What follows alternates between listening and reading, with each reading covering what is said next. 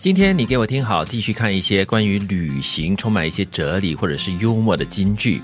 旅行是认真期待所有的不期而遇。为什么要认真期待一些你不知道会遇到的什么样的人或东西、事物？嗯，就是你要认真的去等待它，你就有一种迫切的心情。当 你在等待一样东西嘛，就好像以前很久以前我们等邮差一样啊，你知道吗？信件来哈哦。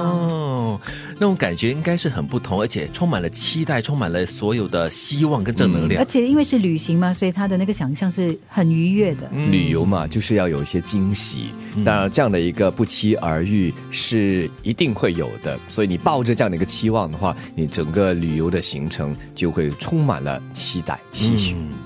每一个你想逃离的地方，都有一个心怀梦想的自己站在原地。梦想永远是美好的。嗯，这个说法哈，确实让我想深了一层。嗯就是说，你想逃离的地方哈，都有一个心怀梦想的自己，其实是站在原地不动的。嗯，但是却有一个远方的一个你想要逃离去的地方，却有一些可能你预想不到的一些东西。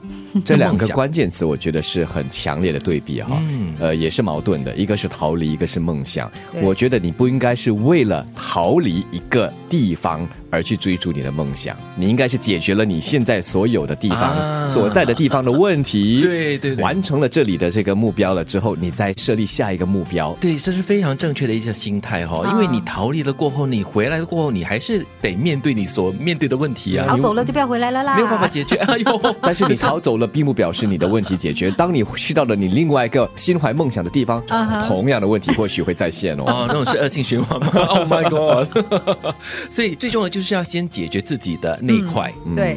旅行跟生活一样，最重要是你的每一步都要心甘情愿。嗯，做你自己真正想做的事情，你会发现的那个过程会愉快很多。嗯，如果可以把生活当做是旅行这样子，就是带着愉悦的心情去过每一分每一秒每一天的话，嗯，那个感觉应该就是很心甘情愿咯，就是很开心的一件。特别是一些旅行比较艰辛的哈，背包旅行啊，又或者是呃，就是那种嗯，不是五星级的那种旅行的话，你就有一个。心理准备了嘛，对吗？然后你也愿意去吃那样的苦，嗯。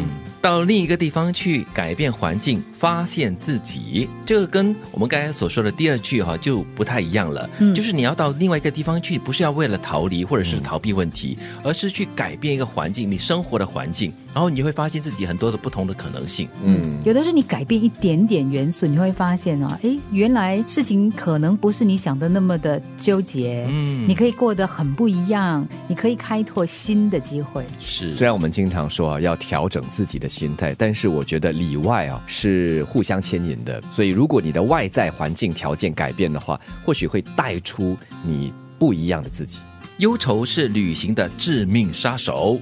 哇，的确是哈。哦哟，如果是忧愁的话，你什么都是负面的话，不管你在哪里了，即使在家里啊，你在天堂，你都会觉得不好。的确是，但是我觉得，就是走出户外，走出这个你很多负能量的一些地方的话呢，就可以找到另外一种不同的天空了。所以我觉得这个时候你要旅行的目的地，如果你心怀忧愁的话，你旅游的目的地是走出忧愁。所以人家常说嘛，你改变不了那个环境，能改变你自己咯。比如说你你困在一个环境里面的话，你觉得哎，我每天。都不快乐了，你没有办法改变在那个情境里面的一些元素的话，你先改变你自己。的确是因为如果现在我们的疫情期间都不太能够去旅行嘛，所以最重要就是要走出那个自己的牢笼，对你才能够看到不一样的天空。就好像你知道我们小的时候啊，可能跟朋友吵架或者家里发生什么不愉快的事情，跟姐姐有有什么别扭啊，你就转身不理他，就不要看他，就对了。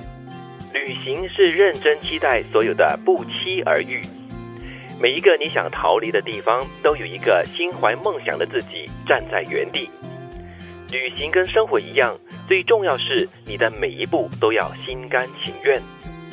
到另一个地方去改变环境，发现自己。